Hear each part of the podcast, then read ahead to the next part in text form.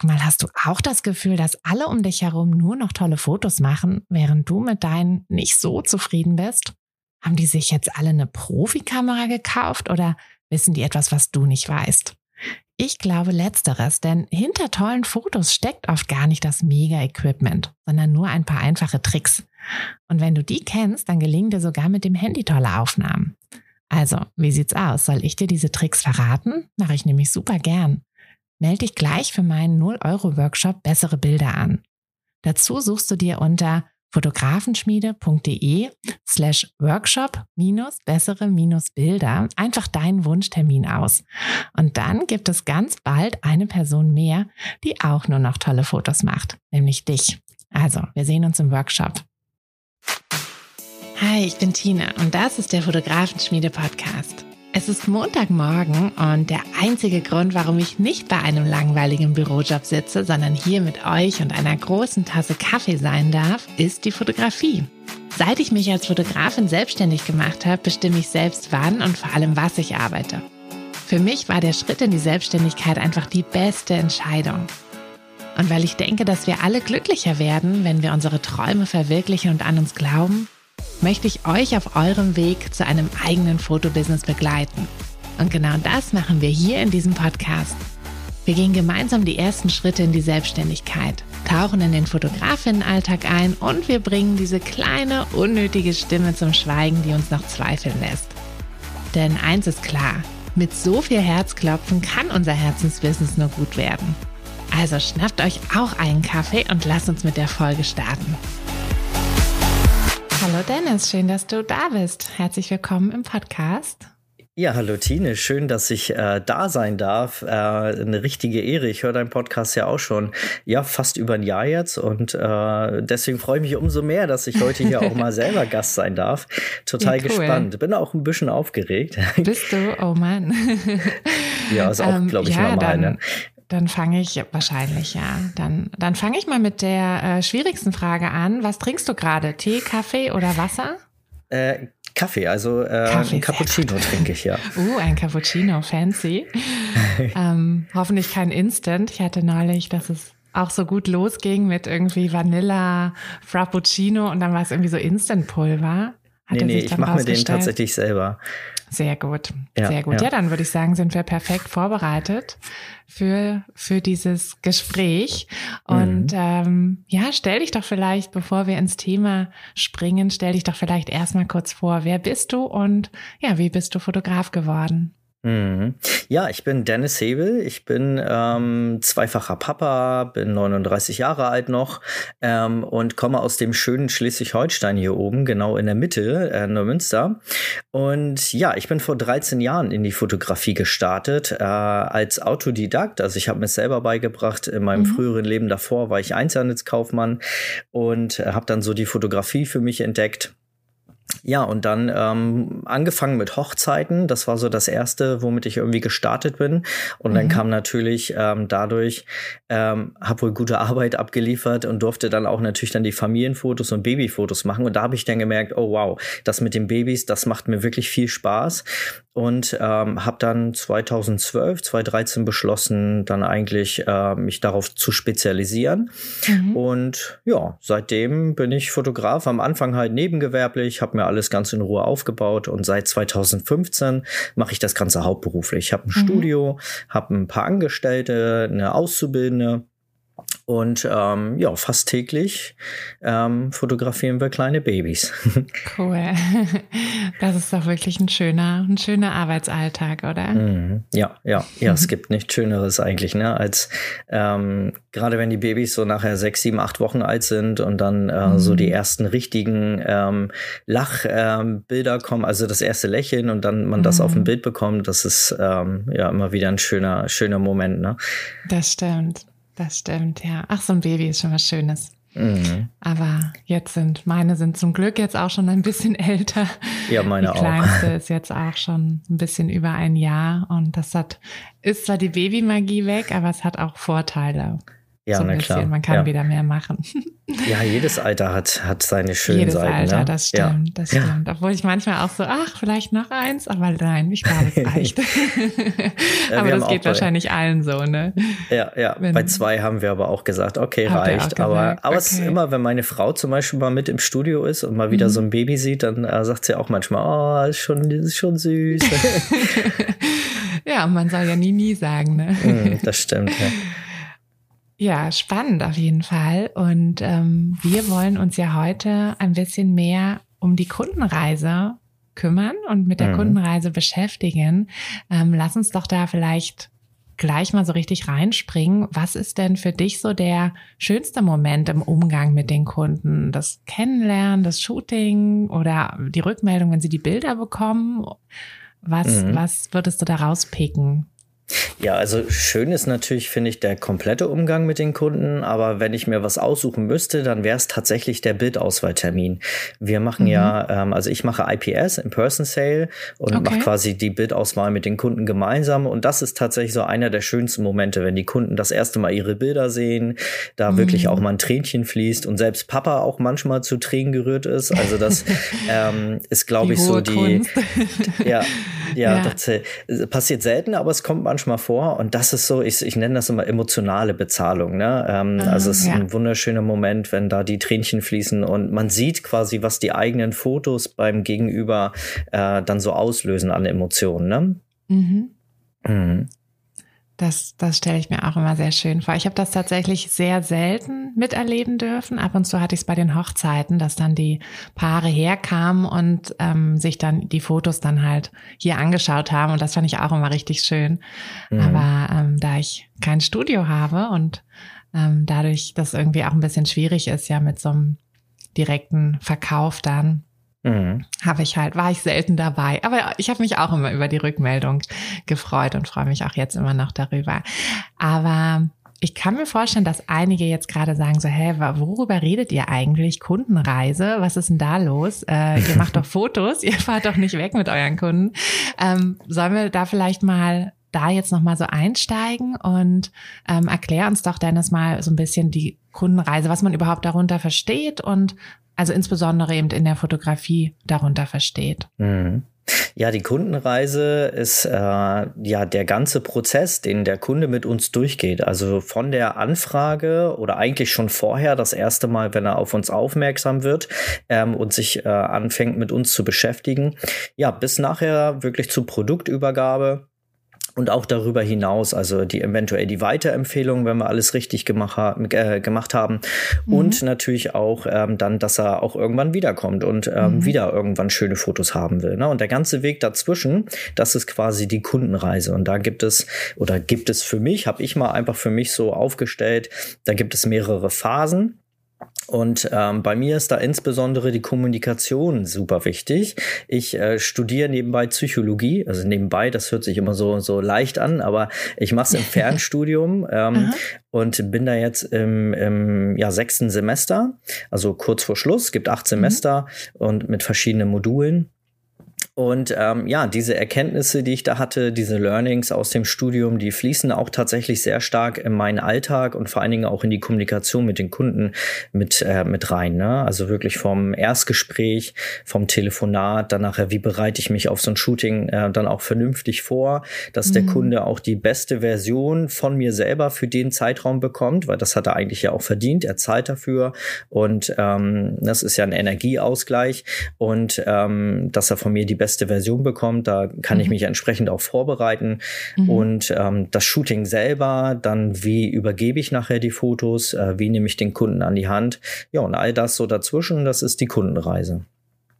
Also im Prinzip dieses Ganze, also du hast es ja eben schon so schön bildlich gesagt, wir nehmen den Kunden an die Hand und das machen wir mhm. ja von dem ersten Moment an, in dem wir oder in dem der Kunde uns irgendwo sieht bis hin zu, dass wir ihn dann wieder auf seinen Weg schicken und darauf warten, dass er vielleicht wiederkommt. Das stimmt, das, ja.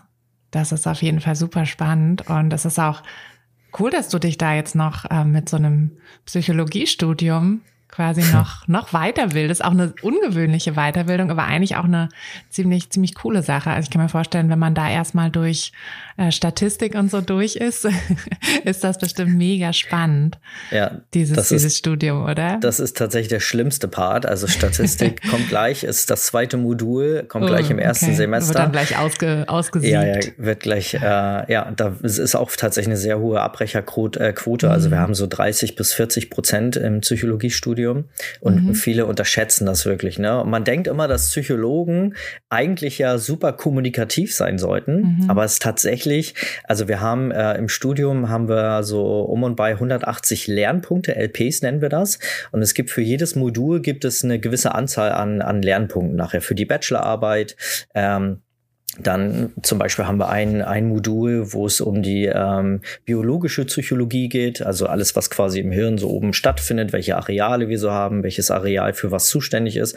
Und da gibt es halt Lernpunkte und äh, von diesen ganzen 180 Lernpunkten gibt es im Bereich Kommunikation nur fünf. Also es gibt oh, okay. ein kleines Modul, das ist halt die Kommunikation. Dort lernt man dann, wie man mit dem Gegenüber ähm, ja sich, wie sich verhält, wie man kommunikativ mhm. gut ähm, gut was ja der spannende Teil auch für die Fotografie Eigentlich, dann ist. Ja, ne? ja, auch äh, für mich tatsächlich einer der spannendsten ja. Module gewesen, worauf ich mich am meisten gefreut habe und mhm. total enttäuscht war, weil es wirklich nur ein super kleines Modul war. Ja. Ähm, ja, und da denkt man immer, wenn man äh, jemanden vor sich hat, der Psychologie studiert hat, Mensch, der muss ja irgendwie super coole Menschenkenntnisse haben und äh, sich da super auf andere vorbereiten können und so. Und das ist eigentlich nicht so. Okay, Weil das wirklich tatsächlich kann er mehr, besser mit Zahlen als mit. Ja, tatsächlich. Also das Psychologiestudium okay. ist sehr zahlenlastig. Also gerade was so Studienauswertung, Metastudien, mhm. wie stellt man die auf die Beine, wie okay. macht man eine, eine ähm, eine, eine Testgruppe und ne, also viel mit auch Placebo, eine Placebo-Gruppe zum Beispiel. Und das sind so echt so die Themen, die, die man im Psychologiestudium hat. Ja. Aber irgendwie, weiß nicht, mich äh, interessierte das schon immer, so der Umgang mit anderen Menschen. Und das ist auch das, was ich mir so aus diesem Studium da rausziehe. Ne? Und mhm. ähm, also ich werde jetzt kein Therapeut oder so. Da müsste man sowieso noch mal den extra Therapeuten ranhängen. Also nur mhm. weil man mhm. Psychologie studiert, darf man noch nicht therapieren. Aber das äh, würde ich nie machen, weil ja ich das ja eher für mich als Fotograf und vor allen Dingen als Coach, ich coache ja selber auch. Und mhm. das war so der Impuls, dass ich gesagt habe, Mensch, ich will nicht nur auf mhm. Erfahrung äh, coachen, sondern will da halt auch ordentliche Skills haben und den mhm. Gegenüber auch verstehen, was da so ja. auch so an Glaubenssätzen manchmal so drinsteckt, ne? Ja. Ja, spannend. Und auch eine, eine coole Herangehensweise, das noch, ähm, weil ne, die Fotografie ist ja klar, es ist auch Technik so ein bisschen, aber es mhm. ist ja mhm. hauptsächlich dieser Umgang mit den Menschen. Ja. Und ja, cool. Zurück zur Kundenreise. Mhm. Warum, warum ist es denn so wichtig, dass wir uns damit auseinandersetzen? Weil man könnte ja jetzt so denken, na ja, die Kunden kommen halt irgendwie zu mir und dann bespreche ich halt mit denen was und dann haben wir das Shooting und dann ist irgendwie Bilder und dann ist vorbei. Das ergibt sich ja auch vieles. Und mhm. ähm, gerade wenn ich jetzt vielleicht noch so am Anfang stehe und also am Anfang mit meinem Fotografie-Business und vielleicht auch noch nicht so ganz verstanden habe, dass es ja auch wichtig ist, ne, dass ich mich mit Wunschkunde und meiner Besonderheit und so beschäftige, sondern am Anfang halt noch denke, na ja, ich will jetzt erstmal was machen, ich nehme alle und alles und und jeden und ne, irgendwie, ich mache jetzt halt erstmal. Dann ist wahrscheinlich dieser Punkt, dass ich mich hinsetze und sage, okay, und jetzt beschäftige ich mich mit der Kundenreise und ähm, ja, und gehe da auch wirklich mal das ganze Thema an, dass ich dass ich mich damit beschäftige, ist wahrscheinlich noch gar nicht da. Aber was passiert denn, wenn ich mich nicht damit beschäftige? Beziehungsweise was passiert, wenn ich mich damit beschäftige? Mhm. Ja, also wenn ich mich nicht damit beschäftige, dann habe ich ja immer das Problem, dass jedes Shooting so Xing Shang Chong mäßig wird, ne? Und mhm. ich irgendwie mal ein, äh, ein gutes Shooting habe, dann mal so ein Solala Shooting und mal auch wirklich ein Shooting dabei, wo irgendwie gar nichts geklappt hat, weil ja, ich es vielleicht als Fotografin oder Fotograf nicht geschafft habe, den Kunden irgendwie ein bisschen abzuholen, ne? Weil gerade mhm. in dem Bereich der Familienfotografie, also überall, wo wir ja mit Emotionen arbeiten und mit Menschen zu tun haben, ist es ja wichtig, den Kunden irgendwie abzuholen. Und ähm, ja, eine entspannte und eine vertrauensvolle Atmosphäre zu schaffen. Gerade in der Babyfotografie ist ja mhm. auch ein Stück weit der Vertrauensvorschuss äh, von Kunden uns gegenüber ja auch super wichtig. Und da ist es halt, äh, glaube ich, sehr wichtig, sich vorher ähm, mit den Kunden zu beschäftigen. Ne? Es gibt ja immer diesen schönen Spruch, behandle jeden, wie du selbst behandelt werden möchtest. Und äh, da muss ich tatsächlich echt mal gegenpfeffern, weil der Spruch tatsächlich total schlimm ist, weil wir können können nicht alle Menschen so behandeln, wie wir mhm. selber behandelt werden wollen. Ne? Ähm, ganz plakatives Beispiel. Ich habe jetzt im Studio, also ich bin zum Beispiel ein sehr einfühlsamer Mensch, bin sehr empathisch und auch eher so vom Typ sehr, sehr ruhig und soft. Und jetzt habe ich aber jetzt vielleicht im Studio so ganz plakativ so einen typischen Bauarbeiter, so einen Maurer oder so, ne, der vielleicht auch in seiner Freizeit gerne mit Motorrad unterwegs ist, gerne Rock hört. Und der ist halt ein bisschen rauer unterwegs, der der ja, der will nicht sanft und sanftmütig behandelt werden, ne, der ähm, möchte halt so ein bisschen bisschen knackiger ähm, vielleicht behandelt werden, mag vielleicht auch eher diese raue Sprache. Und ähm, ja, da ist es super wichtig, dass ich mich als Fotograf, gerade weil ich halt halt mit Menschen zu tun habe, mich dann auch ein bisschen auf die Kunden entsprechend vorbereite und dann eventuell auch ähm, Sätze wähle und ähm, das Shooting so lenke, dass der Kunde sich da für sein Empfinden ähm, gut abgeholt fühlt und sich dann ja auch ähm, dann öffnet. Und wir wollen ja am Ende emotionale Fotos und echte Fotos, ja. Mhm. Ähm, und da ist es wichtig, dass der Kunde Vertrauen hat. Ne? Und das schaffe ich nur, indem ich Gemeinsamkeiten mit dem Kunden finde. Und das schaffe ich nur, indem ich mich mit den Kunden auseinandersetze und mir überlege, okay, wie ist denn der so drauf? Was hat denn der so für, für, ähm, für Verhaltensweisen? Wo kann ich den denn so ein bisschen einordnen? Ne? Und wenn ich das ein bisschen verstanden habe, dann kann ich das Shooting und meine Sprache und meine Sätze auch entsprechend lenken. Mhm. Das macht auf jeden Fall Sinn. Und vor allem auch ein guter Punkt, den du da schon angesprochen hast mit der Suche nach der Gemeinsamkeit. Man findet mhm. ja wirklich mit jedem irgendwie Gemeinsamkeiten, gemeinsames Gesprächsthema und so. Das, das ist ja wirklich verrückt. Also das, das dass es einfach so ist. Ne? Mit jeder ja. Person hat man immer irgendwas, auch wenn man natürlich viele Unterschiede auch hat, hat man aber auch immer irgendwas gemeinsam. Mhm. Und dass man sich darauf konzentriert, das ist ein guter Punkt. Mhm. Und wie würdest du das so angehen? Also, oder beziehungsweise wie gehst du es an? Mhm. Auch, also wie, wie läuft so dein ganzer, deine Kundenreise ab quasi? Ja, ja. Also ähm, wenn der Kunde sich bei mir meldet, dann ist es in der Regel so, dass ich ähm, mit den Kunden telefonieren möchte. Das liegt nicht jedem Fotografen und ich weiß, dass auch viele Fotografinnen da ein bisschen Angst vor haben vom Telefonieren. Aber ich finde das halt ähm, super wichtig und schon mal so ein bisschen so ein erstes Bild vom Kunden zu bekommen. Erstmal habe ich die Möglichkeit zu gucken, okay, passt der Kunde überhaupt zu mir und deren mhm. Vorstellung. Ne? Also als Beispiel, ich äh, fotografiere sehr natürlich, sehr hell, arbeite viel mit so einer einer Schlafzimmeratmosphäre, die wir so kreieren wollen im Studio. Ich nenne das immer so Studio-Reportage. Und mhm. ähm, jetzt habe ich aber vielleicht eine Kundin, die diese ganz typischen Posing-Bilder haben will, Baby in Froschpose, Baby eingepuckt. Und das ist ja gar nicht das, was ich mache. Und jetzt habe ich aber am Telefon dadurch die Möglichkeit, das herauszufinden, indem ich halt Fragen stelle. Ne? Was hast mhm. du dir so vom Shooting erwartet? Welche Fotos wünschst du dir? Was ist dir besonders wichtig? Durch diese Fragestellung, man nennt das auch Bedarfsanalyse, ähm, kann ich halt erstmal herausfinden, okay, ist der Kunde bei mir überhaupt richtig? Weil ich finde das auch super wichtig und ehrlich, dann auch zu sagen, wenn ich merke, ah, das passt gar nicht, die möchte jetzt ja Fotos, die ich gar nicht so machen möchte und vielleicht auch gar nicht kann, dann ist es wichtig, da auch auf sein Bauchgefühl zu hören und zu sagen, hey, ich merke gerade, dass ich gar nicht so der richtige Fotograf für dich bin. Ähm, guck mal, ich mache eher das und das. Hast du dir meine Fotos angeschaut überhaupt auf der Homepage? Manchmal ist es ja so, dass Kunden einfach durch Empfehlungen kommen oder haben mhm. irgendwo mal gehört, dass es uns gibt, aber sich vielleicht noch gar nicht mit unseren Fotos auseinandergesetzt. Das haben ja nicht alle Kunden immer automatisch so ein Bildverständnis und wissen vielleicht noch gar nicht, was sie richtig wollen. Und da ist so ein Telefonat halt super, ne? Und ich kann dadurch, dass ich Fragen stelle, ja auch ganz viel über den Kunden herausfinden und ähm, dann das Gespräch auch so lenken, dass, wenn ich merke, der Kunde passt zu mir, dass ich ihn am Telefon auch dann ähm, überzeugen kann, dass ich genau der Richtige für sie bin. Und ähm, ja, dann natürlich den hoffentlich das Shooting auch bekomme. Meine Mama guckt sich ja oft auch andere Fotografen an und ähm, da fängt es ja schon beim Erstkontakt an. Wenn ich vielleicht der mhm. Einzige bin, der angerufen hat und die anderen haben nur eine E-Mail mit einer Preisliste geschickt, dann kann es sein und ich auch noch sympathisch war am Telefon und äh, viele Fragen gestellt habe, dann kann es sein, dass ich dadurch allein schon das Shooting bekomme. Ne? Mhm, ja, auf mhm. jeden Fall. Ja. Und hast du dir da am Anfang ähm, irgendwie so eine, ja, so eine Frageliste vorbereitet? Also, ich meine, jetzt mittlerweile, ne, wenn du das so oft machst, dann hast du das natürlich alles drin, aber Weißt du noch, wie du das am Anfang so gemacht hast? Mhm.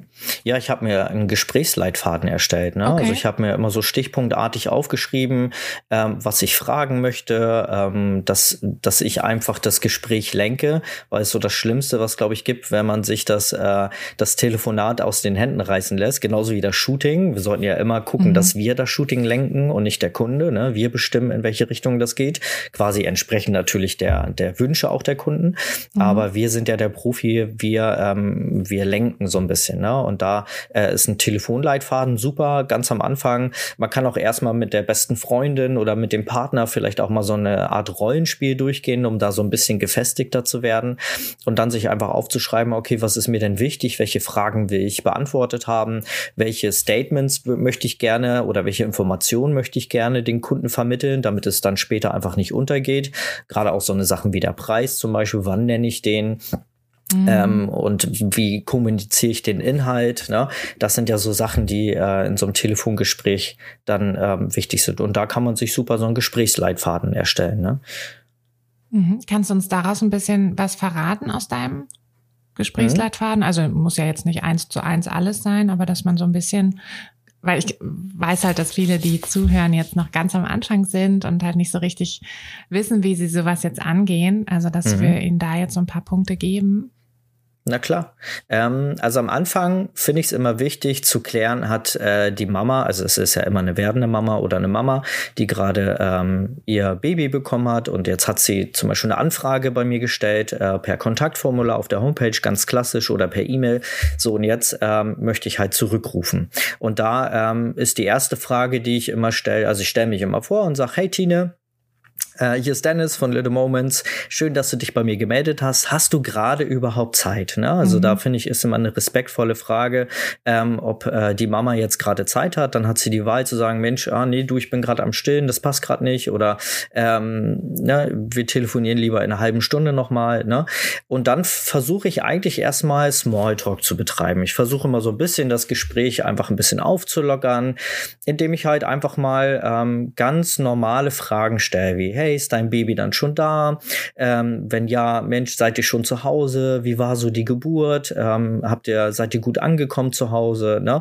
Beim Schwangerschaftsshooting würde ich halt fragen, in welcher Woche sie gerade ist und äh, wie bisher die Schwangerschaft lief, ob sie alles schon vorbereitet haben, ob Papa schon, ähm, schon aufgeregt ist, habt ihr Krankenhaustasche schon gepackt? Also da kann man ja ohne Ende Fragen stellen. Und das Gute ist mhm. bei dem Babyfotografen, ist, dass die meisten äh, Babyfotografen oder in der Familienfotografie selber ja auch Mama oder Papa sind und entsprechend da ja auch schon viel aus ihrem eigenen Erleben, ihren eigenen Alltag ähm, Fragen ähm, raussuchen können. Ne? Also mhm. jede Mama weiß selber, wie eine andere Mama, was die gerade in welcher Phase der Schwangerschaft äh, da eventuell so durchmacht oder wenn das Baby schon da ist, was so die ersten Erlebnisse sind als Eltern. Ne? Und da kann man ja super viele Fragen stellen um das Gespräch einfach erstmal so ein bisschen aufzulockern. Ne? Mhm. Und ähm, weil das schafft ja wieder Vertrauen, Gemeinsamkeit und vor allen Dingen merkt die Mama, ah, okay, guck mal, ähm, der oder die Fotografin, die interessiert sich ja für mich, mhm. weil sie ja so viele Fragen stellt. Ne? Also man darf es natürlich auch nicht übertreiben, aber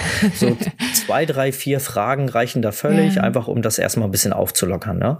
Ja, so, es ist ja dann, auch psychologisch so, ne, dass wir auch einfach gerne von uns erzählen. Ja, genau. Macht ja, ja jeder. Mhm. Und der liebste Gesprächspartner ist immer der, bei dem ich viel erzählen darf. Mhm. Ja, auf, einer, auf, einer, Party sind wir irgendwo und da ist dann einer, der ähm, uns dann später vielleicht als ein ganz angenehmer äh, Gesprächspartner in Erinnerung bleibt. Das war einfach der, der die meisten Fragen gestellt hat ne? und vor allen ja. Dingen interessiert war. Und das mhm. ist super wichtig, auch wirklich zuzuhören und eventuell auch Folgefragen zu stellen. Ne? So, ja, Papa ist super aufgeregt und der hat sich auch freigenommen jetzt, äh, der hat jetzt äh, Urlaub Job bekommen. Ah, cool, Mensch, was macht er denn beruflich? Ne? Also, dass man einfach auch interessiert wirkt, vielleicht sich auch schon mal erste Informationen aufschreibt auf einen kleinen mhm. Notizzettel oder man, man, nutzt das irgendwie digital. Es gibt ja CRM-Tools ohne Ende, wo man sowas auch als Notiz eintragen kann. Und dann habe ich schon meine ersten Informationen. Ne? Weiß zum Beispiel gleich, bevor das Shooting überhaupt stattfindet, weiß ich schon, wo er arbeitet. Ähm, oder ähm, was sie vielleicht beruflich gemacht hat. Ne? Man kann ja auch fragen, Mensch, bist du schon im Mutterschutz? Ne? Ähm, wo arbeitest du? Und dann fängt sie vielleicht an, ja, nee, du, ich habe Beschäftigungsverbot, ich bin Erzieherin. Ah, guck mal, ja, und schon weiß ich, ah, die arbeitet mit Kindern zusammen. Das ist eine Info, mhm. die ich vielleicht ähm, nachher super ähm, nutzen kann, um mehr über sie herauszufinden. Ne? Mhm. Und die ja. ja. auch beim Shooting dann auch oft einen schönen Gesprächseinstieg so gibt, ne? mhm. ne? wenn man da so schon mit irgendeiner so in Insider-Info quasi reingeht in Gespräch, ist ja auch ganz anders. Ja, genau, ja. Ja, und dann versuche ich dann so langsam, wenn ich merke, dass wir warm geworden sind, ähm, und ähm, dann versuche ich das Gespräch dann natürlich so ein bisschen auch auf das Shooting zu lenken. Ne? Das heißt, ich stelle dann erstmal Fragen, Mensch, ähm, du hast ja angefragt für ein Schwangerschaftsshooting.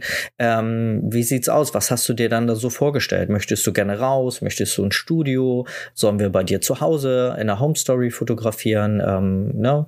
Was ist dir besonders wichtig? Wer kommt dann alles so mit zum Shooting? Habt ihr schon äh, habt ihr schon Kinder? Ähm, gibt es ein Haustier? Habt ihr einen Hund zum Beispiel, der ähm, mit aufs Foto soll? Also das sind ja so Sachen, die ich dann fragen kann. Ähm, die ich mir auch notieren kann, damit ich dann beim Shooting auch gut vorbereitet bin. Und dann mhm. erzählt sie ja ähm, dann, was ihr da so wichtig ist. Ne? Und dann versuche ich dann so langsam einzulenken und dann auch, ähm, ja, dann am Ende auch dann wirklich den Sack zuzumachen, nenne ich das immer, ähm, da auch wirklich einen Termin zu buchen. Ne? Mhm. Indem ich dann ähm, den Shootingpreis sage, dann erzähle, was alles der Inhalt ist von diesem Shooting, also quasi wie so ein Shooting bei, bei mir abläuft, mit mir abläuft, was so die Vorteile sind, wenn man zu mir kommt. Ne, das wäre bei uns Babyfotografen oder auch in der Schwangerschaftsfotografie, ist ja das allein schon die Spezialisierung, dass wir wissen oder dass wir, ähm, dass der Kunde mitbekommt, ah, okay, der macht das nicht nur irgendwie einmal im Monat oder so, sondern der äh, arbeitet spezialisiert in der Babyfotografie oder Schwangerschaftsfotografie und ähm, weiß da auf jeden Fall ein bisschen mehr oder hat da ein bisschen mehr Fachkenntnisse als vielleicht einer, der so ein Allerweltsfotograf ist. Das wäre wieder so ein Punkt, wo wir uns von den anderen vielleicht ein bisschen abheben können. Ne? Mhm. Genau. Wie ja. lange dauert so ein Gespräch in etwa? Wahrscheinlich oh, immer ein bisschen unterschiedlich, ja, aber. Das ist tatsächlich unterschiedlich, aber ich sag mal so, also zehn Minuten geht es eigentlich mhm. immer. Manchmal geht es auch tatsächlich 20 Minuten, eine halbe Stunde, je nachdem, ähm, ja, wie sympathisch man sich ist, wie viel Smalltalk ähm, da so passiert. Ne? Das ist ganz unterschiedlich. Aber so zehn Minuten, Viertelstunde sollte man sich dafür schon einplanen, ja. Mhm. Mhm. Und wie geht's dann weiter? Dann ist ja, also gibt's dann noch zwischen diesem Telefonat und der Termin, also ne, wenn Sie dann direkt den Termin ähm, festmachen, buchen und dann dem Shooting, ähm, gibt's dann noch irgendeinen weiteren Schritt oder? Mhm. Ja, also ich sende den Kunden dann, wenn sie mir am Telefon, also wenn wir den Termin vereinbart haben, dann ähm, ja, frage ich natürlich einmal nach den Kontaktdaten. Eventuell habe ich die ja schon durch das äh, mhm. CRM-System zum Beispiel, was ich nutze, wo ich vielleicht so ein Kontaktformular schon gleich auf der Homepage integriert habe. Ähm, da gibt's ja ohne Ende CRM-Systeme, ne? also ähm, Kreativmanagement, es gibt äh, HubSpot zum Beispiel, was man nutzen kann. Ähm, und da werden die Daten ja dann auch schon gleich vom Kunden gespeichert. Und wenn es aber ähm, jetzt ein Telefonat war, wo der Kunde mich als erstes angerufen hat, auch das kann ja mal passieren, dass es halt keine E-Mail oder ein Kontaktformular gibt, dann frage ich halt nach den Kontaktdaten und dann ähm, kläre ich den Kunden quasi ähm, auf. Also es ist immer super wichtig, den Kunden wirklich zu erklären, wie geht's jetzt weiter, dass er einfach weiß, ah, okay, das sind die nächsten Steps, ne? Und dann erkläre ich, dass sie gleich von mir einen Fragebogen bekommen. Das mache ich zum Beispiel mit Kreativmanagement. Da kann man so Fragebögen erstellen, ähm, die der Kunde dann zugeschickt bekommt. Und da frage ich dann so ein paar Sachen ab. Einfach erstmal, wie heißen alle? Wer kommt dann alles so zum Shooting? So ein paar Infos zum Baby, wann vielleicht Stichtag ist, wann Geburtstermin war, wie das Baby heißt. Ähm, dann eventuell was zu den Geschwistern, wie die alle so heißen, wie die drauf sind, worauf fahren die so ab? Ne? Pepper Woods, Feuerwehrmann Sam, ähm, PJMS, keine Ahnung, wenn die ein bisschen älter sind. Ne? Ähm, das sind super super Informationen, wo ich äh, nachher ähm, mich einfach viel besser vorbereiten kann. Zum, äh, zum Beispiel kommt da die kleine dreijährige Lisa mit, die erstmal so ein bisschen warm werden muss, die Fremden gegenüber vielleicht so ein bisschen äh, verhaltener ist. Da weiß ich dann, okay, wenn die Familie in mein Studio kommt, dass ich da vielleicht nicht mit, äh, mit meiner Auszubildenden und noch einer Praktikantin da vorne stehe und die begrüße, sondern erstmal vielleicht alleine da vorne stehe, um sie ähm, dann entsprechend vertrauensvoll in, in die Arme zu nehmen, ne? also entgegenzunehmen. Mhm. Ne? Weil wenn da die kleine Lisa so schüchtern ist, dann ist das nicht förderlich, wenn da drei Leute, drei mhm. fremde Leute vor ihr stehen. Ne? Genau.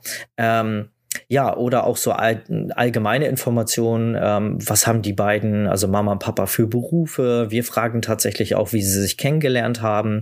Dann, ähm, dann sind es so schöne Sätze, die wir immer bekommen, was sie sich äh, fürs Baby wünschen oder was sie gefühlt haben, als sie ihr Baby das erste Mal in den Arm halten durften. Das kommt dann zum Beispiel später im äh, Bildauswahltermin, kommt das dann wieder zu tragen ja, was ihnen beim Shooting so wichtig ist, ähm, wo sie das Shooting machen wollen, frage ich da nochmal ab, wie sie auf uns gekommen sind. Ja, einfach so ein bisschen mehr Informationen. Ne? Das mhm. ähm, jetzt fragen sich vielleicht einige, okay, warum muss ich denn als Fotograf wissen, was die beiden jetzt beruflich machen? Wenn ich den Beruf erfahre, dann kann ich schon ganz viel über die Kunden erfahren. Wenn ich zum Beispiel, na, sie ist ja zum Beispiel Erzieherin, im Kindergarten, dann weiß ich, ah, okay, hier ist der Umgang mit, mit anderen Menschen, mit Kindern sehr, sehr wichtig. Es ist vielleicht jemand, äh, der sehr viel Wert auf Gemeinschaftlichkeit legt, auf, ähm, auf familiäre Werte, auf Zusammengehörigkeit. Ne? Ähm, und er ist vielleicht ganz typisch Verwaltungsangestellter beim Landesamt, keine Ahnung, oder irgendwo bei der Stadt, dann weiß ich, ah, okay, der Mensch, der mag Zahlen, Daten, Fakten. Das ist vielleicht ein Mensch, der, der ganz viel äh, Struktur braucht, der, ähm, ja, der ganz viel Sicherheit eventuell auch braucht. Ne? Weil so ein Job mhm. in der Verwaltung, den wählt man ja nicht einfach so, sondern man hat ja irgendwo schon eine, einen Hintergrund, wenn man seine Berufswahl anstrebt. Ähm, da guckt man ja schon, was zu einem passt. Wenn jemand in der Verwaltung oder auch typisch Polizist, ähm, wäre auch so ein Beruf da, wo es um Struktur geht, wo es um eine gewisse Hierarchie, Unterordnung eventuell geht, äh, aber auch äh, um ja, gleiche Abläufe zum Beispiel, ne? Genau, mhm. das, da kann ich schon sehr viel erfahren, ne? Ähm, wenn dann das Shooting nämlich stattfindet, dann weiß ich, wenn jemand zum Beispiel ähm, da in der Verwaltung arbeitet und sehr viel auf Zahlen, Daten, Fakten legt, dann weiß ich, dass ich beim Shooting vielleicht nicht kommuniziere, dass ich da etwas Neues ausprobieren möchte, weil das sind so Sachen, die wollen solche Menschen nicht hören, die wollen nichts Neues machen, sondern die wollen Dinge machen, die schon tausendmal funktioniert haben, die, mhm. ähm, die, ähm, ja, wo sie einfach Sicherheit haben, dass das auch mhm. alles funktioniert. Ne? Wenn ich ähm, jemanden habe, der vielleicht ja, ganz plakativ, ähm, ja, eine Fotografin ist oder in der Kreativbranche allgemein arbeitet, eine Grafikdesignerin oder ähm, vielleicht auch Verkäuferin, ähm, die sehr viel Wert auf ähm, ja so neueste Gadgets zum Beispiel legt. Ne? Da weiß ich, okay, die ist genau das Gegenteil von dem Verwaltungsangestellten. Die mag vielleicht nicht so Struktur und ähm, Sicherheit, sondern die ist kreativ, die hat Bock auf was Neues. Und da darf ich beim Shooting zum Beispiel nicht so Sätze sagen wie, hey, lass uns das mal machen machen, das funktioniert immer. Da mhm. sind so Sätze besser wie, hey, warum wir, hast du Bock mal was Neues auszuprobieren? Ich habe gerade eine super Idee. Hast du Lust? No? Ne? Und ja, wenn ich sowas dann weiß, dann ähm, kann ich mich da viel besser auf, auf das Shooting vorbereiten. Mhm. Cool, coole Herangehensweise. Da kommt der Psychologe in dir raus, ja. ne? Richtig gut. Und dann weiter? Dann ist das Shooting. Dann ist das Shooting, genau. Und auch da kann ich mich vorbereiten. Ne? Mhm. Wenn ich jetzt zum Beispiel, ähm, ich biete jetzt zum Beispiel Home Stories an und fahre jetzt zu den Kunden nach Hause, dann äh, mhm. gucke ich natürlich, dass ich entsprechend auch gekleidet bin, dass ich vielleicht nicht mit dem Jogginganzug dahin fahre und irgendwie Schlabberklamotten, ähm, sondern vielleicht schon ähm, etwas vernünftiger gekleidet. Man muss jetzt nicht mit dem Anzug hinfahren oder so, aber schon eine vernünftige Kleidung, ähm, weil der erste Eindruck halt auch immer sehr, sehr wichtig ist. Ne? Wir mhm ähm, das ist unterbewusst, läuft das alles ab, ähm, dass wir Menschen innerhalb von Millisekunden, das ist tatsächlich eine zehnte Sekunde, die wir Menschen brauchen, um andere Menschen einzuschätzen, so die erste, die erste Einschätzung quasi. Und ähm, wenn wir beim ersten Eindruck da so schlabbermäßig kommen, vielleicht noch irgendwie ähm, ja zum Mittag irgendwie noch ganz schlimm Currywurst Pommes gegessen, äh, gegessen haben, waren gerade im Imbiss, weil es irgendwie schnell gehen sollte von einem Shooting zum nächsten und unsere ganze Kleidung riecht nach Pommesbude Fitnessbude, ja, dann, ähm, dann kann das eventuell sein, dass das bei dem Kunden dann eventuell nicht so gut wirkt, ne? Mhm. Ähm, oder wir ganz starkes Parfüm aufgelegt haben. Ist generell bei Babys natürlich nicht so mhm. schön, wenn man da irgendwie hier noch Chanel Nummer 5 auflegt oder so, sondern vielleicht ein bisschen, bisschen, ähm, ja, ein bisschen ähm, verhaltener unterwegs ist, ne? Genau, so der erste Eindruck ist da halt immer super wichtig, ne? Oder wenn ich jetzt ein Studio habe, dass ich da wirklich gucke, dass es aufgeräumt aussieht. Das sind so Dinge, die eigentlich selbstverständlich sein sollten. Aber manchmal, ja, wenn man morgens ein Shooting hat, äh, morgens ein Shooting hat und dann äh, mittags vielleicht oder nachmittags noch mal eins, äh, dass man dann noch mal guckt, okay, ist alles wieder aufgeräumt, sieht alles vernünftig aus, wie sieht's in den anderen Räumen aus, ne? Die kleinen Kinder, die da rumlaufen, die könnten eventuell auch mal das äh, eine oder andere Zimmer Zimmer aufmachen, wo es vielleicht gar nicht so aufgeräumt aussieht, dass ich da gucke, ähm, dass äh, das vielleicht abgeschlossen ist oder dass es dann halt wirklich aufgeräumt ist, ne? Dass der Eindruck halt wirklich so professionell und ähm, sympathisch wie möglich gestaltet ist, ne? Mhm. Genau, dass ich vielleicht einen Kaffee anbiete, dass ich mir überlege. Auf jeden Fall, nicht okay, nur vielleicht. ja, genau sowas, ne? Das ähm, bei dir ja auch ganz besonders, ne? Da würde ich zum mhm. Beispiel bei dir gut punkten, wenn du bei mir zum Shooting bist und ähm, ich dich in unser Kundenzimmer führe und das erste frage, Mensch, wollt ihr einen Kaffee? Zack, dann habe ich gleich einen Bonus bei der Tine. Und ähm, ja, so eine Sachen einfach, dass man ähm, auch ein Stück weit Service anbietet, dass man guckt, mhm. okay, kann ich mich vielleicht von den anderen Kollegen ein bisschen abheben? Geben, weil heutzutage ist es ja auch super wichtig für die Kunden ein Erlebnis zu schaffen mhm. und nicht nur das Shooting, so hier kommen, setz dich hin, wir machen mal ein paar Fotos, äh, wie bei Foto XY Knips, ne, sondern äh, dass wir gucken, ähm, schaffen wir irgendwie eine Atmosphäre, schaffen wir ein schönes Erlebnis, dass der Kunde wirklich ja. rauskommt und sagt, wow, das war ja, das, das war, alter Schwede, das war ja, ja. das habe ich gar nicht erwartet, ne? So, und ähm, das liegt ja an uns, wie wir uns vorbereiten, ne? Mhm, klar, wir ja. sind ja kein Passbildautomat. Nee, eben. Wir wollen ne? ja da ein bisschen mehr. Ja, und äh, das war jetzt sehr auf, auf Kunde ähm, quasi gemünzt, aber wir können ja auch, auch bei uns selber gucken, wie geht's uns denn gerade, wenn wir das Shooting machen? Ne? Habe ich vielleicht schlechte Laune? Habe ich mich morgens mit meinem Partner gestritten, mit meiner Partnerin? Oder bin ich einfach gerade mit dem falschen Fuß aufgestanden? Diese Version von einem selber hat der Kunde nicht verdient. Da sollte man mhm. gucken, dass man eventuell sich ähm, ja nochmal gute Laune verschafft, sich vielleicht auf YouTube ein paar lustige Katzenvideos anschaut oder ähm, wollte gerade nach einem Trick fragen und das ist dein Trick. ja, zum Beispiel. Oder man Ehrlich? guckt sich irgendwie, ähm, vielleicht speichert man, speichert man sich irgendwo ein Video ab, wo man grundsätzlich ja. immer anfängt zu lachen, wenn man das sieht. Oder man macht sich, äh, man meditiert vielleicht mal eine Runde. Vielleicht hat man noch gerade mhm. zehn Minuten Zeit vorm Shooting, setzt sich kurz hin, visualisiert mal einen schönen Moment, den man in seinem Leben hatte. Bei mir ist das zum Beispiel die Geburt von meinem zweiten Sohn, als wir da alle zusammen äh, im Kreissaal äh, waren und unser Großer das erste Mal den Kleinen gesehen hat. Das ist für mich zum Beispiel so ein rührender Moment, den ähm, stelle ich mir immer vor, wenn ich mal irgendwie schlechte Laune habe und jetzt irgendwie mhm. ähm, ja da sein muss, ne? Ja, oder tatsächlich total einfacher Trick, wenn man nichts anderes hat, dann einfach mal irgendwo vorm Spiegel stellen und sich selber angrinsen. Mhm. Wir haben neuronale Spiegel, ähm, wo wir ähm, quasi genau das, was wir bekommen, auch ähm, zurückgeben. Das heißt, also typisches Beispiel, wir sind in einer in der Warteschlange im, im, Supermarkt, haben irgendwie schlechte Laune, alles war doof heute, der Tag, der Chef hat mit uns gemeckert und jetzt ist so ein kleines Kind, was ich ein halbes, dreiviertel Jahr alt, äh, vor uns im Einkaufswagen und grinst und lächelt uns an. Äh, was machen wir? Wir lächeln und grinsen zurück. Das ist ganz mhm. normal, ne? Und genauso ist es auch, wenn wir uns selber im Spiegel äh, mal, ja, vielleicht am Anfang zwanghaft anlächeln, aber äh, das Gehirn kann nicht unterscheiden, ähm, zwischen, zwischen jemand anders oder einem selbst. Der sieht das Spiegelbild und ähm, wenn uns jemand anlächelt, dann kriegen wir automatisch gute Laune. Ne? Ähm, ja, das sind so Sachen, die wir machen können, um uns dann halt wirklich gut vorzubereiten und selber ja auch die beste Version zu sein, die der Kunde dann gerade auch verdient hat. Ne? Mhm. Klar, mhm. es ist ja auch, es funktioniert ja auch alles dann leichter, ne? Wenn wir gut mhm. drauf sind und mit so einer Energie da reingehen, dann. Ja. Dann, oder Musik dann hören zum Beispiel. Oder ja, Musik, auch, ja. Oder kurz tanzen oder so. Das mache ich meistens tatsächlich. Ja. Musik, tanzen ja. und ähm, irgendwie eine spezielle Frisur dann. Also früher hatte ich immer so einen hohen Pferdeschwanz, das war dann mein Power-Pferdeschwanz. Ja, ja. und das ist dann, jetzt ist es eher so der Power-Dutt, aber ja, dass man einfach was für sich findet, das ist echt mhm. ein guter Punkt. Mhm. Ja, jeder kennt, kennt sich einfach selbst am besten und weiß, wie er sich gut aufmuntern. Ne? Mhm. Bei dir ist das das Tanzen, bei mir wäre das wirklich YouTube und irgendwie was Lustiges anschauen. Mhm. Genau. Und bei jemand anders ist es vielleicht einfach irgendwie das Gesicht in die Sonne halten und kurz meditieren oder so. Das ja, ist ja auch. Ja, oder kurz spazieren gehen, frische Luft, ne? Oder so, ja. ja. Mit dem Hund spielen, immer, eventuell. Immer bei mir ist zum Beispiel mein Hund mit hat. im Studio.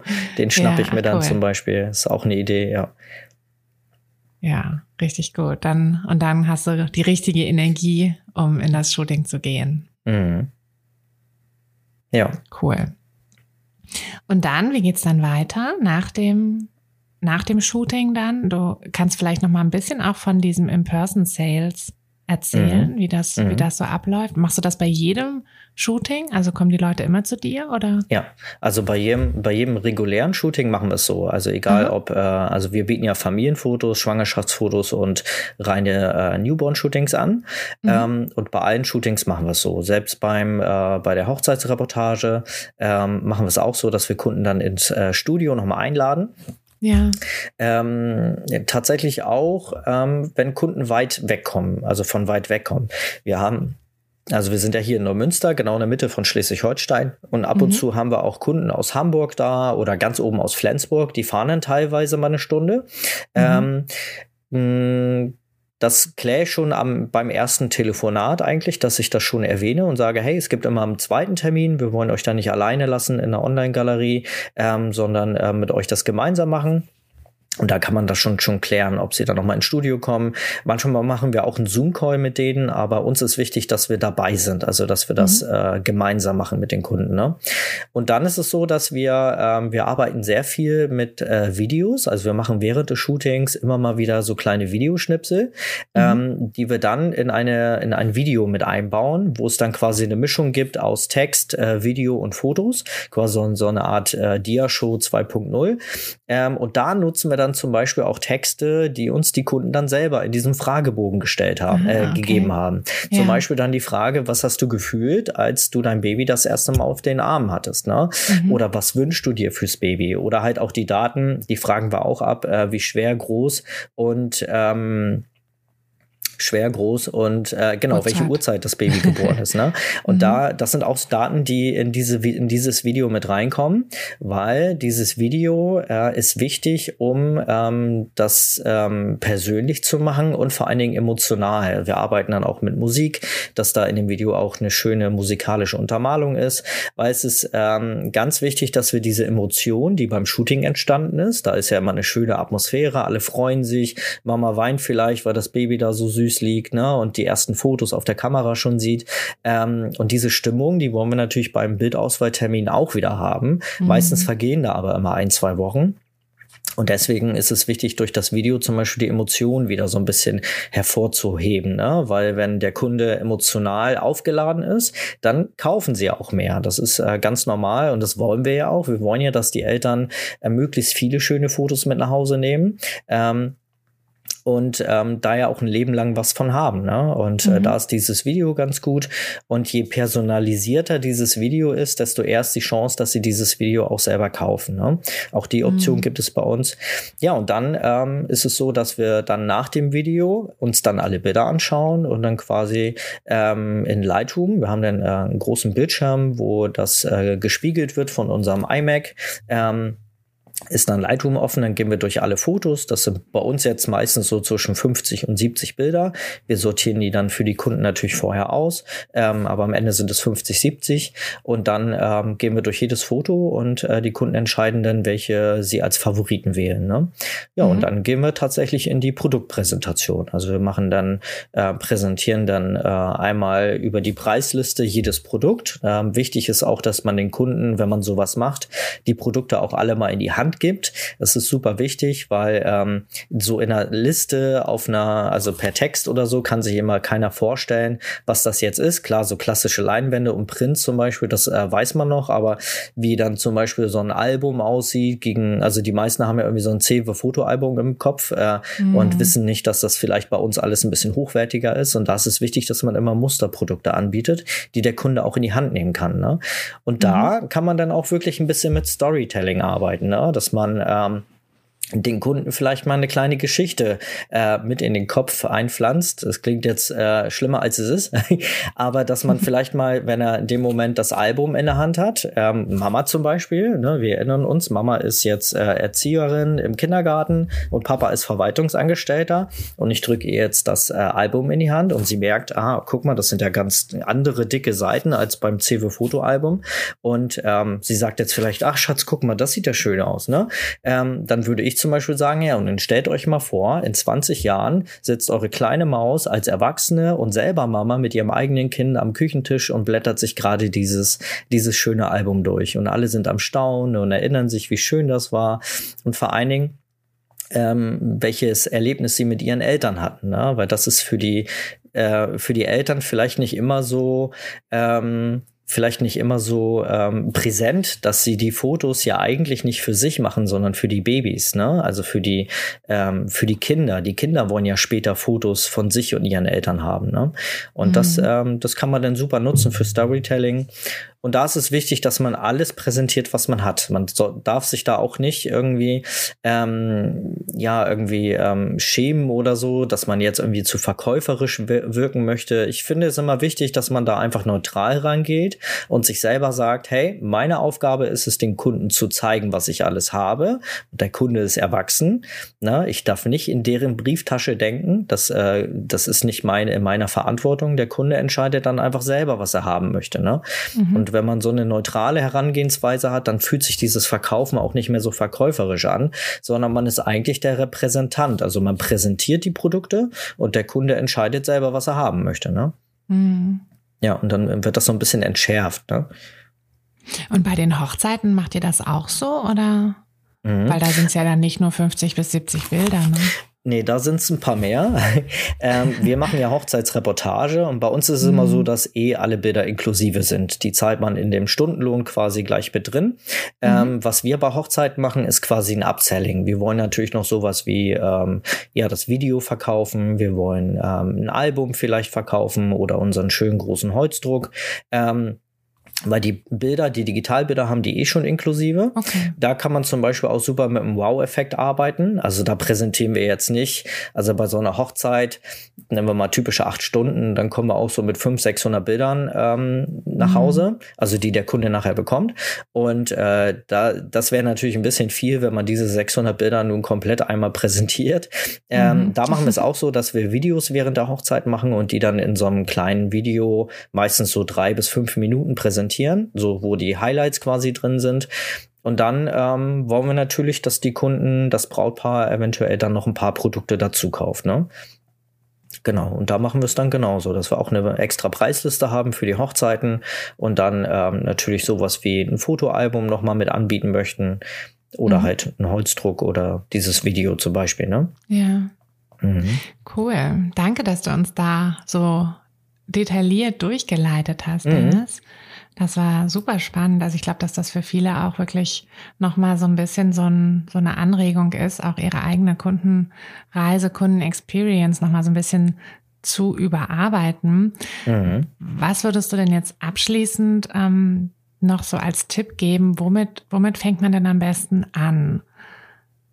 Mhm. Wenn man jetzt wirklich noch so ganz am Anfang ist oder halt auch nur vielleicht nicht ganz am Anfang ist, aber halt sagt, okay, ich habe eigentlich, ich mache das immer mal so und mal so, aber ich habe da irgendwie kein so richtiges, ähm, ja, keinen so einen richtigen Plan und würde das jetzt aber gerne machen. Was wäre so der erste Schritt? Mhm. Der erste Schritt ähm, wäre erstmal, dass ich mir ähm, überlege, okay, wie ist denn mein Ablauf eigentlich so? Ne? Ich habe jetzt hier die ganze Zeit meinen eigenen Ablauf ähm, mhm. erzählt und ähm, was viele natürlich auch so machen, aber jeder führt da sein eigenes Business und führt es so, wie er es haben möchte.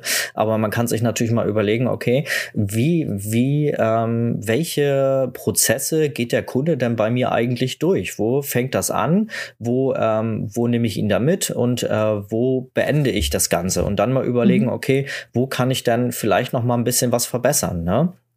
dann ist es auch vielleicht wichtig, dass man sich mal, also man muss ja kein Psychologiestudium machen, aber sich vielleicht mal ein bisschen aber wäre schon mit, gut. Den, mit den Persönlichkeitstypen auseinandersetzen. Ne? Also so ein mhm. Psychologiestudium ähm, ist ja nun auch keine keine ähm, keine Magie oder so. Ne? Ähm, man muss ja nicht Psychologie studieren, man kann auch so super viel sich aneignen. Also ich wusste viele Sachen auch schon vor dem Studium. Nur im Studium habe ich es einfach nochmal intensiviert und vor allen Dingen die ganzen Prozesse ähm, verstanden, die so mhm. quasi in uns ablaufen. Ne? Das lernt man ja in so einem Studium. Aber so die ganzen ähm, Techniken zum Beispiel, ähm, oder die Persönlichkeitstypen zum Beispiel. Ne? Es gibt ja so grundlegend vier einzuordnende Persönlichkeitstypen. Ähm, weiß nicht, wer Tobias Beck kennt, der kennt vielleicht seine Tiertypen zum Beispiel. Ähm, jeder Mensch hat Farben ja so von von Ericsson gibt's auch Farben, genau. Also jeder macht das mhm. unterschiedlich. Ich nutze mhm. zum Beispiel auch die Farben und ich verknüpfe das immer mit Berufen.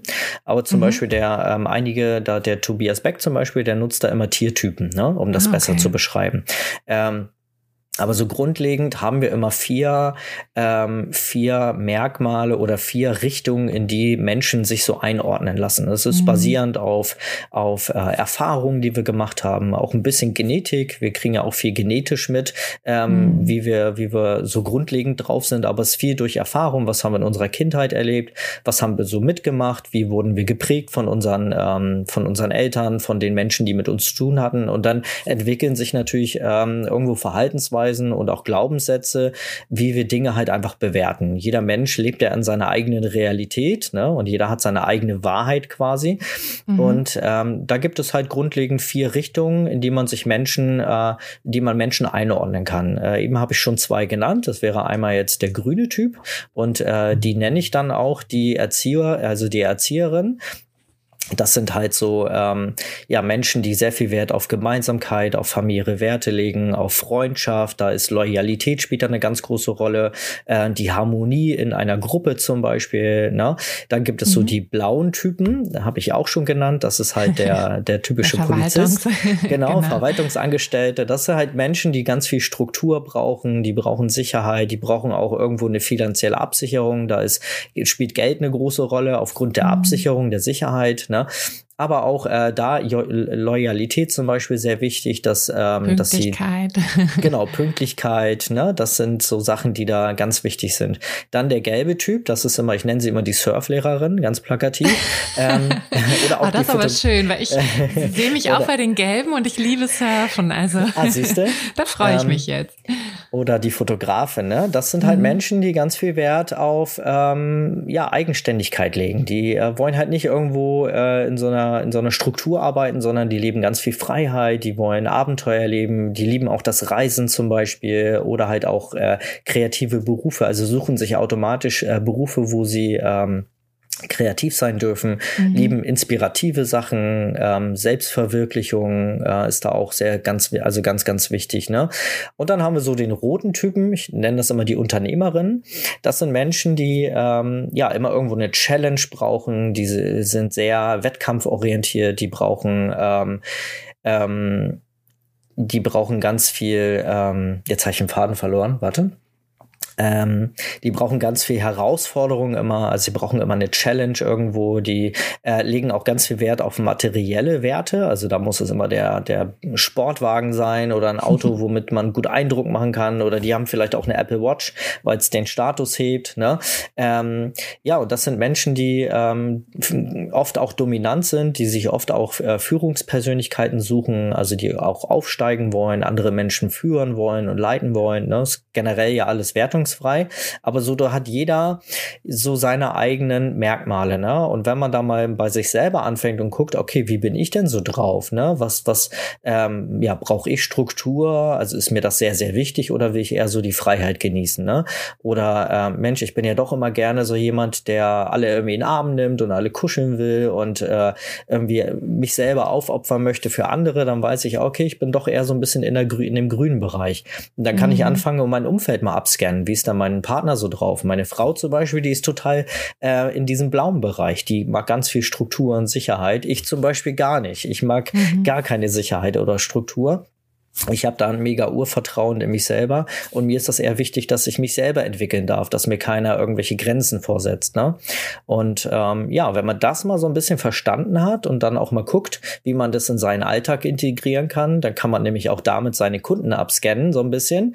Und das ist ja alles nichts Negatives. Ne? Viele reden da immer von Manipulation, aber im Prinzip ist es ja nur ähm, ein sich vorbereiten auf die Kunden. Ne? Und wir mhm. wollen den Kunden ja nicht überreden, sondern überzeugen dass wir die richtigen sind. Und wir wollen sie einfach ähm, ein schönes Shooting erleben lassen, wovon sie in 10, 20 Jahren noch erzählen und sich die Fotos anschauen. Also wir nutzen diese Tools, nenne ich das mal, ähm, ja als etwas Positives. Wir wollen ja am Ende, dass die Kunden sich wohlfühlen bei uns. Ne?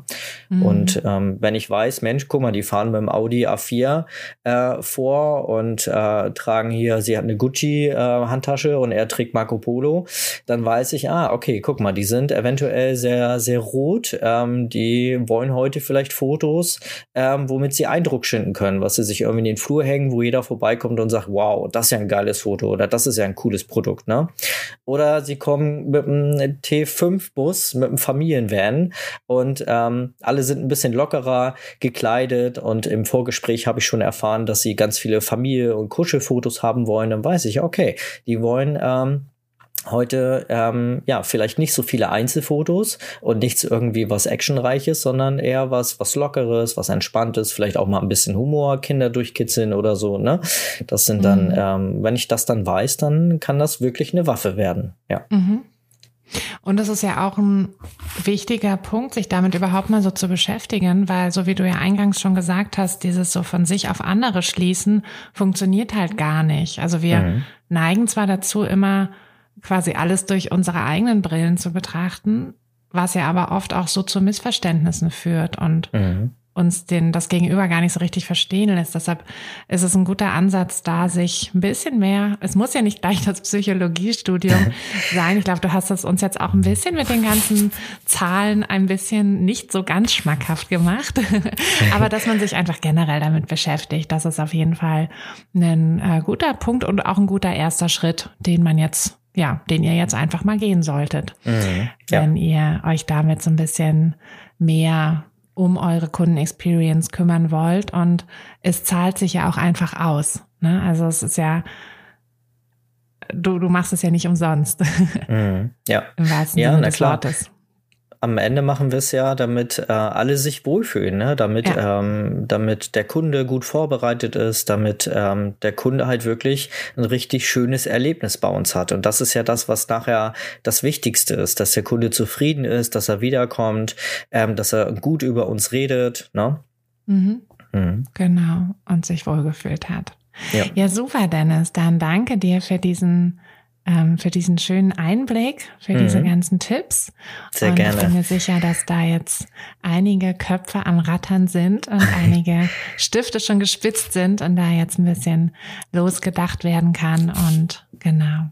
Mhm. Wir packen noch ähm, die wichtigsten Links zu dir in die Show Notes, mhm. damit sich alle bei dir auch entweder mal um ein schönes Shooting kümmern können, wenn sie in der Nähe wohnen, oder ähm, ja, sich auch sonst bei dir. Du hast ja auch einen Podcast und coacht.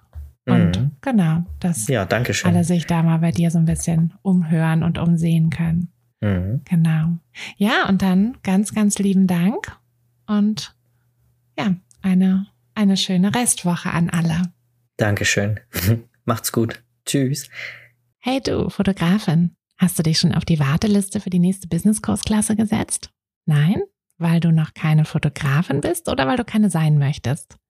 Weißt du, was ich glaube? Dass du schon viel weiter bist, als du vielleicht denkst und dass du nur noch etwas Hilfe bei den konkreten Schritten in dein Fotobusiness brauchst und jemanden, der dich unterstützt und dir bei Fragen und Problemen weiterhilft. Genau das also, was du im Businesskurs bekommst. Deshalb setz dich am besten gleich auf die Warteliste unter fotografenschmiede.de slash business-kurs. Und dann verwandeln wir bald gemeinsam dein Herzklopfen für die Fotografie in dein Herzensbusiness. Denn dafür bist du doch hier, oder?